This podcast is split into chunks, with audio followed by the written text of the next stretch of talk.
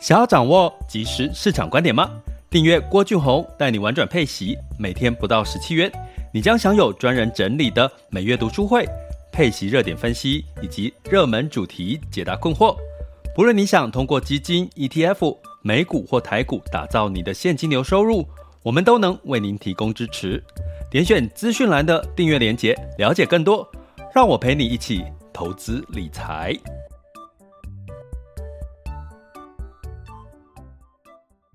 这里是郭俊宏带你玩转配息，给你及时操作观点，一个从投资人角度带你一起掌握全球市场的脉动，分析配息标的、美股、台股、A 港股即时热点，陪伴你不再害怕市场涨跌的风险，一起稳健财富成长。亲爱的各位，大家中午好，今天是二零二一年的十月二十八日，哈，周四，现在是十二点。那在进入到即将进入到十一月哈，就是礼拜六、礼拜天过了之后呢，那就是正正式进入到十一月了哈。那这今年就剩下两个月了。那这个财报呢，也代表陆续公布的差不多第三季哈。那你会看到呢，呃，财报公布呢，其实大家可以做一个功课。我应该在下礼拜我会帮各位做功课，就第三季财报公布之后，呃，从金融股、从科技股哦，不原能能源相关的类股哦，不同的产业，我们来看这个财报公布之后，他们是继续往上涨，还是说呃，财报公布之后就下修哈？那其中一个我点名特别提到脸书，然后刚好 Google 呢也公布了它的财报，哈，一跌一涨。那其其实他们都是靠广告收入，哈。那脸书呢靠的是这个呃，就是社群一样广告收入嘛，哈。然后它呃透过它的 AI 的分析，哈，去帮你广告商可以找到它对应的这个潜在的客群。那谷歌呢也是，那为什么呢？诶，脸书呢？呃，跟各位讲数据，就是近一个月哈，脸书呢股价是跌了八点三五个 percent 哈，近一个月跌了八点三五个 percent，那这几天都跌哈，就财报公布完的这几天就都是跌。那谷歌呢？谷歌大家知道，它谷歌你想到谷歌就是想到 YouTube 哈，YouTube 哈。那它的母公司叫 Alphabet 哈，所以它的股股票呢，通常你看到的股票是叫 Alphabet 这家公司哈。那在近一个月，谷歌的股价是涨了七点六五趴，所以一个负八趴，一个正七趴，所以中间差了十五个 percent。那同样呢，都是一个所谓的尖牙股、龙头股。FANG 的龙头股，那为什么是一跌一涨这样两样情？哦，今天要跟各位做一个分析。那其实我在之前应该前两集有提到脸书，其实我我我其实不解的是，有些媒体主题下的是这个脸书的第三季财报优于预期。所以我赶快提醒大家哈，所以呃，为什么大家要看懂媒体的用字遣词？因为它要吸引你去看这篇文章。你会看到有很多现在媒体的主题都下的，你点进去看，怎么跟主题好像没有太 太明显的关系哈？那你就会骂骂 想骂脏话，对不对？那可是这已经是常态了，所以你就必须要自己学会客观的去看待这些呃真实的财报状况。所以呢，我们今天就刚好用这个脸书跟对比 Google 哈来看这件事情哈。那为什么会提到元宇宙呢？其实脸书是元宇宙概念股之一哈。那我们昨天晚上这个读书会呢，其实也蛮有趣的哈，就是带着大家去看元宇宙的这个概念股，看一些应用啊，然后不太跟这个所谓的时尚去做结合，跟游戏做结合，跟演唱会做结合，它会产生很多很有趣的一个一个一个变化场景哈。那这个是二零二二年的你势必要去追踪关注的一个热点哈。那为什么脸书搭上这个哈元宇宙的转型的这个主题呢？反而没有办法获得这样子的一个热点的声量呢？那呃，除了大家可以在我们昨天的读书会哈、哦、有放上呃，各位这个我们的 VIP 学员我们已经上架了哈，恳、哦、请各位回网校可以回看哈、哦。那如果呢你也想了解更深入的了解，就是元宇宙的相关的细节的话，呃，你也可以好、哦，就是。呃加加入我们的订阅学员，然后或者呃点选 Mr. Bus 直播间里面我的头像，或者是赞助方案，或者是在 Podcast 的这个订阅连接的这个报名连接点下去，你就会看到报名的相关连接。呃，只要你是订阅用户，都可以听我们现在的呃在公布宣布的一些新的课程，从。昨天的元宇宙直播读书会，然后到今天呃，明天会上架的这个能源顺风车相关其他类别产业的一些概念标的哈的一个开箱哈，明天会上架，然后到十一月十号我们要进入到找到七八以上定存的这个进阶版。啊，其实一直到十二月开始布局所谓的美股哦。那我昨天有跟这个我们的学员提过，其实你要布局元宇宙相关的概念，你还真的在这个你你在这个台湾的基金或 ETF，你可能只能找科技。类的这个 ETF 或基金去投资，要不然啊有啦，哦，台湾也有几家厂商是所谓的这个概念股了，哈，那可是大部分都集中在美国，美股，哈，所以如果你想要这个呃顺带的去用你的卫星配置去投资一些美股，哦，那当然就是在十二月我们就会有一个前进美股直达车的一系列从基础到实操的一个美股教学课程，一直到十二月到一月，哈。那刚好就搭着这个节奏走哦，所以大家可以呃，就是加入我们的订阅行列哈，然后加入提醒大家哈，加入我们 VIP 群哈，就是我们会及时的讯息告诉各位。好，那讲回今天的主题重点呢，同样靠广告收入，脸书和谷歌的股价一跌一涨啊，为何同样靠广告收入转型元宇宙题材没有效呢？哦，这是我们今天的主题啊。第二个阶段就是十月二十八日的全球市场盘是轻松聊。第三个阶段就是可以交流、分享、提问的时间哈。好，那呃，在这个主题，我先跟各位复习一下脸书它在这个财报公布的时候，它的财报的状况，然后我们来对比一下这个 Google 的这个呃 YouTube 的这个财报状况哈。那脸书呢，在前两天公布的财报状况呢，呃，它其实是呃有比较不符合预期哈。那它的这个呃每股收益 EPS 其实是二点二二哈，三点二二美元是高于略高于分析师预期的三点一九哈。不过它的营收呢是低于分析师的预期啦哈，就是呃两百九十点一亿哈，然后低于分析师预期的两百九十五点七亿。那其中有一个关键数据就是每位用户的营收均值哈，每位用户呃贡献的那广告营收的均值是十美元。那分析师预期是十点一五哈，那从这个以广告为家的这个脸书来讲，这个数据就相对来讲就很重要，也就代表说，其实它在营收未来是往下探的，尤其他们对第四季的这个营收也不是那么看好。那但是为什么在当天美脸书股价上涨，是因为他们说要是五百亿哈，就是去买回库藏股，买回自家股票。就带动股价上涨，可是你之后回去冷静思考，其实第四季的财报还是要看它的广告收入哈。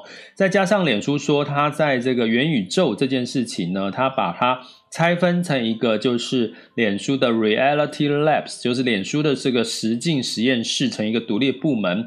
所以它在未来的呢，要投资在这个有关 VR 啦、有关硬体的相关设施的投资呢，会让二零二一年它的营收减少一百亿美元哈。那你听到这个，你就想到哪一家公司？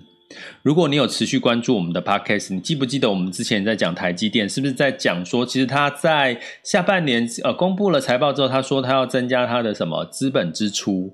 资本支出，所以基本上脸书这个动作其实跟这个所谓的这个呃那个台积电的概念有点像哦，他就要增加他的投资资本支出，所以外界就会担心，那你营收营收已经没有太。超乎预期的表现，你现在又要怎么样？又要增加你的支出，又去去追追逐一个元宇宙？这个元宇宙目前还是个梦哈。如果大家昨天这个有听我们读书会，其实我要补充一下，其实它还是个梦。很多相关的元宇宙概念的一些股票股这个公司呢，其实还没有真正赚钱哈。那所以呢，基本上呢，你元宇宙这个时候，脸书要投入的时候，它预计会让二零二一年营收是减少一百亿美元。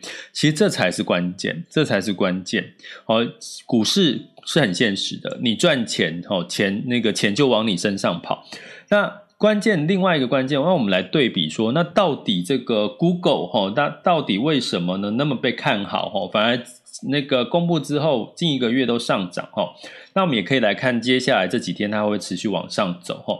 那这个呃广告的这个收入呢，Alphabet 哈，也就是它的母公司哈，Google 母公司，它公布的财报呢，因为这个广告收入让它的获利成长四十一 percent 哦。营收更胜哈，营收成长四十一个 percent，其实这四十一 percent 的成长是十四年来的新高哈。那我们来想一件事情哈，那它的延续性在哪里？因为我们刚刚讲脸书是它第四季它要转型成元宇宙，元宇宙是还是在一个初初创的阶段哈。那阿发贝呢，它还是深根在所谓 Google 的这个线上的广告。那广告大家知道，我们接下第四第四季进入到所谓的消费旺季，请问消费旺季会出现什么事情？不管你买不买产品，不管消费旺季旺不旺，可是呢，你今天是电商，你今天是这个哦卖产品的，你就要做一件事，什么？你必须要让你的产品让消费者知道，所以这个时候你要做什么？你就要打广告。所以第四季呢，其实还是消费旺季之外，也是打广告的一个旺季。你不打广告，那么多人都在促销。消费者怎么会知道你是你你是哪一家广告，对不对？你你的广告是什么？你有做什么促销？哈，所以呢，它的营收在第三季成长之外，其实呢，在第四季大家还是看好它第四季的这个线上购物的一个一个热潮，哈。那它在这个呃获利的部分，哈，第三季获利是一。百八十九点三六亿美元，哈，每股盈余呢是二十七点九九，那市场的预估它的每股盈余是二十四点零八，哈，二十七点九九九跟二十四点零八，代表什么？其实是超乎预期的，还蛮多的，哈，跟刚刚讲的数字，脸书的数字不一样，哈。好，所以这是这个 Google 其实跟脸书的两样情，可是你会说，哎。脸书也是广告啊，那大家记不记得苹果在今年稍早今年的时候有调整 iOS 从十四的版本，现在已经最新的版本是十五点一嘛，哈，iOS 十四的隐私权的设定，哈，它把这个设定交给用户，你可以就是不让这个脸书去追踪你的这个呃所谓的这个使用的一个情况，这件事情对脸书跟谷歌哪一个影响比较大？好，我们这边来做一个简单的逻辑分析哈。当然是对脸书的影响比较大哈。大家知道脸书哈，就是可能你是用这个 iOS 的这个手机哈，那你用脸书的这个 APP 哈，那相对来讲呢，这个是呃可能受到的呃脸书的影响比较大。那谷歌呢？谷歌大家知道嘛？谷歌它有自己的作业系统叫什么？安卓。呃，Android 嘛，哈，谷歌它是 Android，所以它有一大部分的用户是安卓体系的这个手机。请问安卓体系的手机有没有 iOS 十四这个隐私权的问题？其实是没有的哈，那所以呢，再加上大家知道，谷歌的这个广告呢，如果你是有打在谷歌上打广告，它有一个叫搜寻引擎广告，就是说我们现在在都已经习惯在谷歌上面搜寻你想要查找的关键字啦，你要住宿啦、旅游啦、消费券五倍券，你通常一定先谷 Google 五倍券，然后就会出现那个五倍券的网站，对不对？所以这个搜寻引擎有没有受到这个苹果的 iOS 十四影响？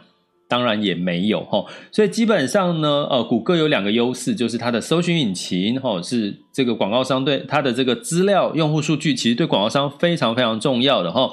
那另外，谷歌它同时也有安卓系统哈，安卓哈，那这个是脸书。没有办法，脸书必须，虽然它也有一部分是安卓系统，可是它可能一大部分是所谓的 iOS 的这个体系了哈。那我目前没有这个数据的比例，但是你从这两个一比较下来。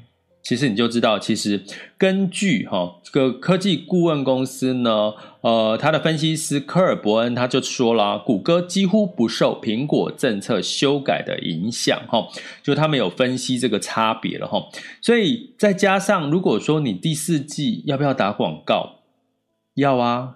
啊，请问一下，你就呃，就我所知啦哈，你们如果是在相关的业界，现在的大部分的打广告，其实其实都是在这个所谓的呃线上广告也越来越多了哈。那另外有一个逻辑哈，这个我觉得我一定要跟大家分享，我觉得是一个很棒的思维。刚刚我一个朋友跟我们提，跟我在聊这件事情。他说啊，为什么脸书跟 Google 他觉得比较看好 Google 呢？因为啊，你想想看哈，我们现在像我自己现在很习惯看 YouTube 的这个影片哈，不去看电视了。那 YouTube 的影片呢，是谁上传？是用户上传。用户上传之后，他要什么？他要吸引更多人，他要在影片的制作的声光，还有所谓的内容的创意呢，呃，希望吸引更多人来看他的影片。然后看他影片吸引完之后会得到什么？会得到广告跟流量的收益，或者是业配的收益。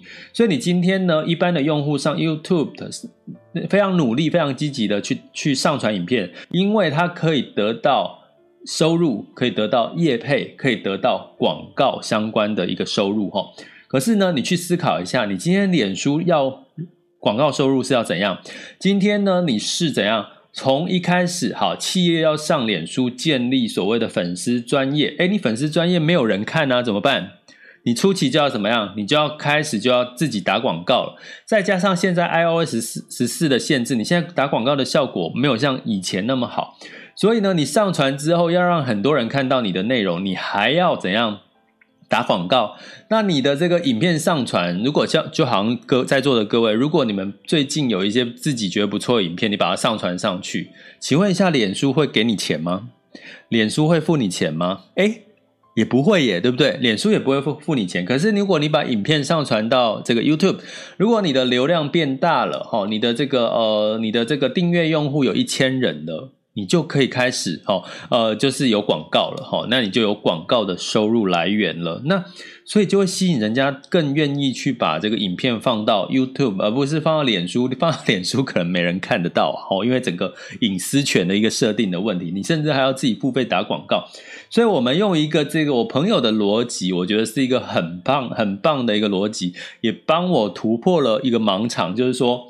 呃，基本上呢，如果你用这样的一个角度去比较，用户的角度去思维去比较，其实脸书的广告的这个呃收入的逻辑跟这个呃 Google 的收入的逻辑，似乎慢慢的出现了一些不同的一个变化。好，所以你就可以思维，为什么脸书要走向元宇宙？为什么脸书呢的用户开始老年化？好，这是他们自己数据调查，他们开始要再去找。哈，IG 比较多是年轻人，脸书好像听说现在比较多年纪大一点的人在用，我不知道哈。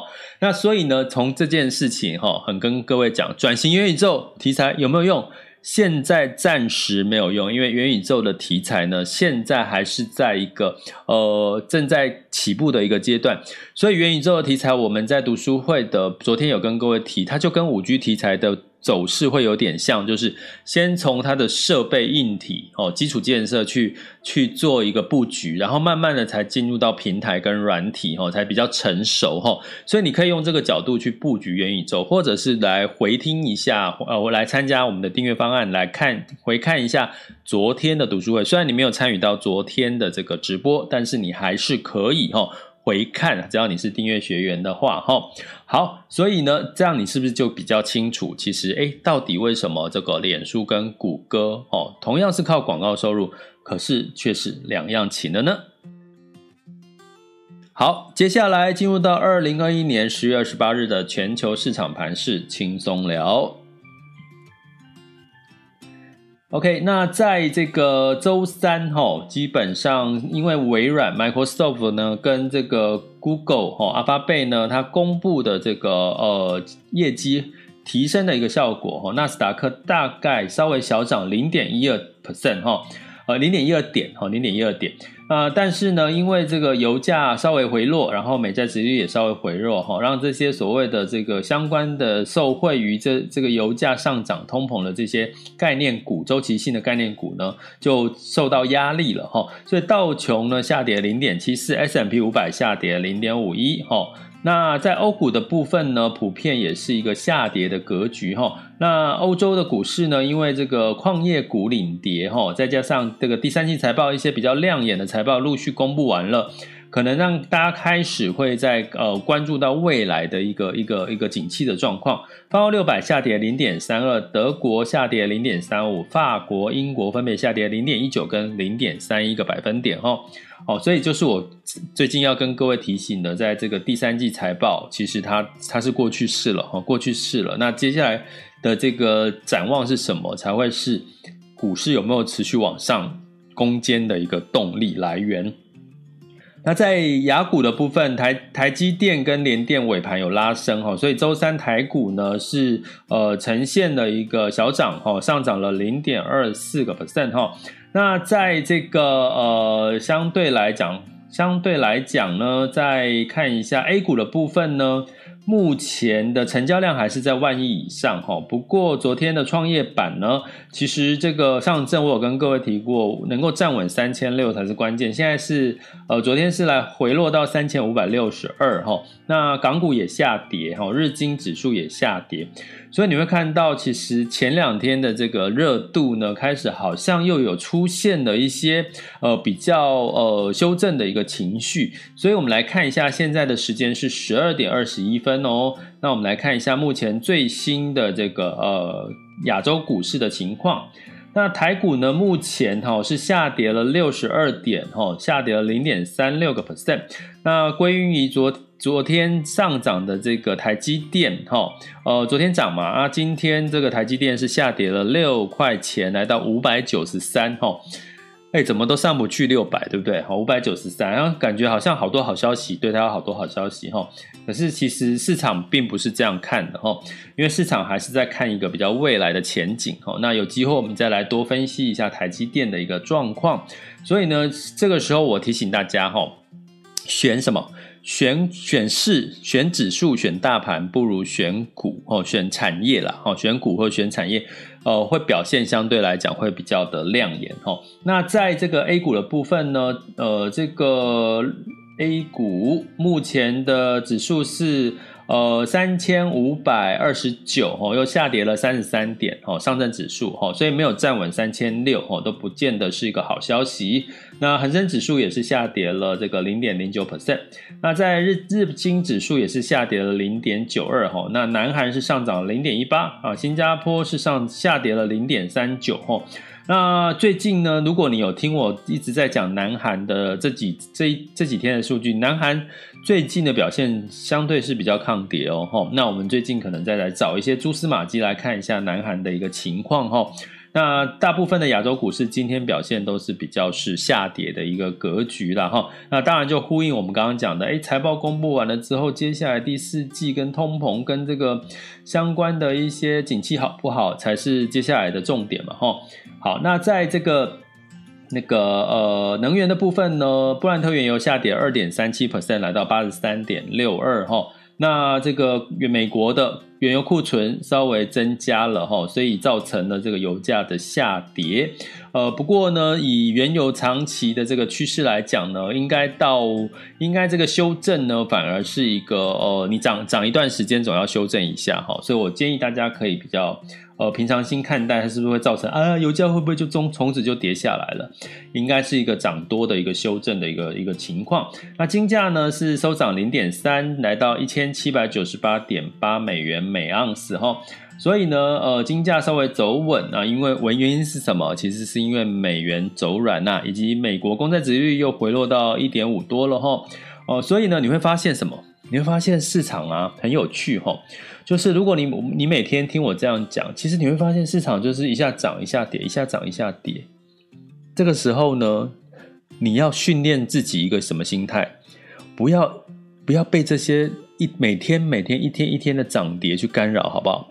你只要知道，哎，这天涨，明天跌，慢慢慢慢听我的 podcast，听我的频道，或加入我们订阅方案，哎，慢慢觉得其实这已经是一个常态的事情，一涨一跌，一涨一跌，哦，你慢慢变成一个平常心的心态。我告诉你，其实你就进阶了，你的投资理财能力就进阶了，因为你代表你不会被这个短期的市场波动干扰。哦，你你有没有听到我说，哎？那个呃黄呃油价跌了二点三七，现在八十三点六。你记不记得我们至少之前是七十几诶，现在八十几，哦，你会觉得这个涨涨跌跌呢，如果长期趋势往上走，其实你就可以赚到这个趋势的这个这个获利了哈。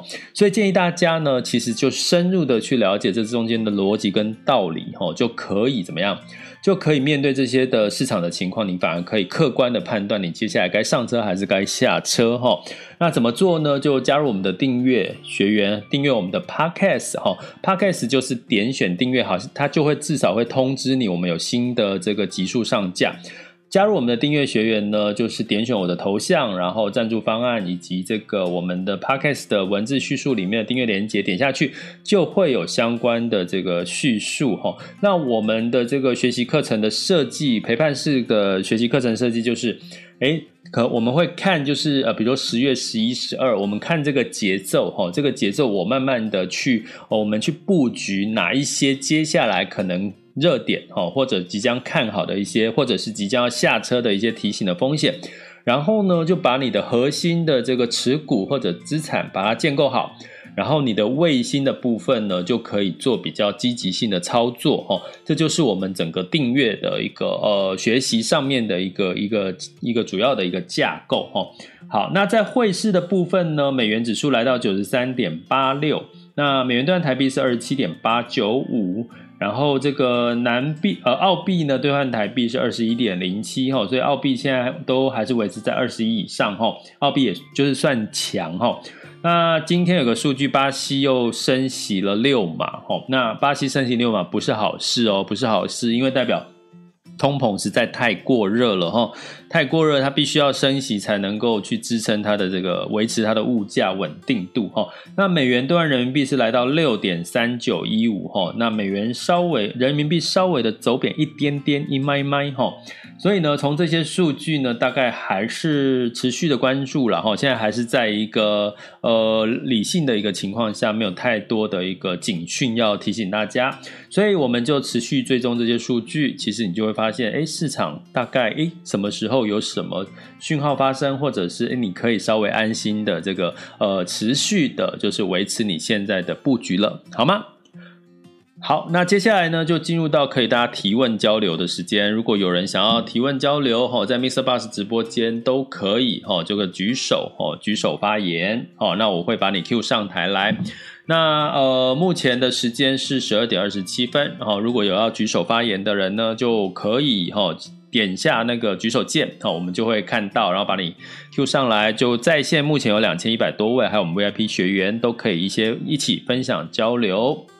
好，那呃时间也差不多了哈。如果没有这个交流的学员，我们就等着下集周五见喽。哈，那接下来就进入到十一月，那我就会提醒大家十一月份的观察重点是什么。这里是郭俊宏带你玩转配息，给你及时操作观点。关注并订阅我，陪你一起投资理财。我们下集见，拜拜。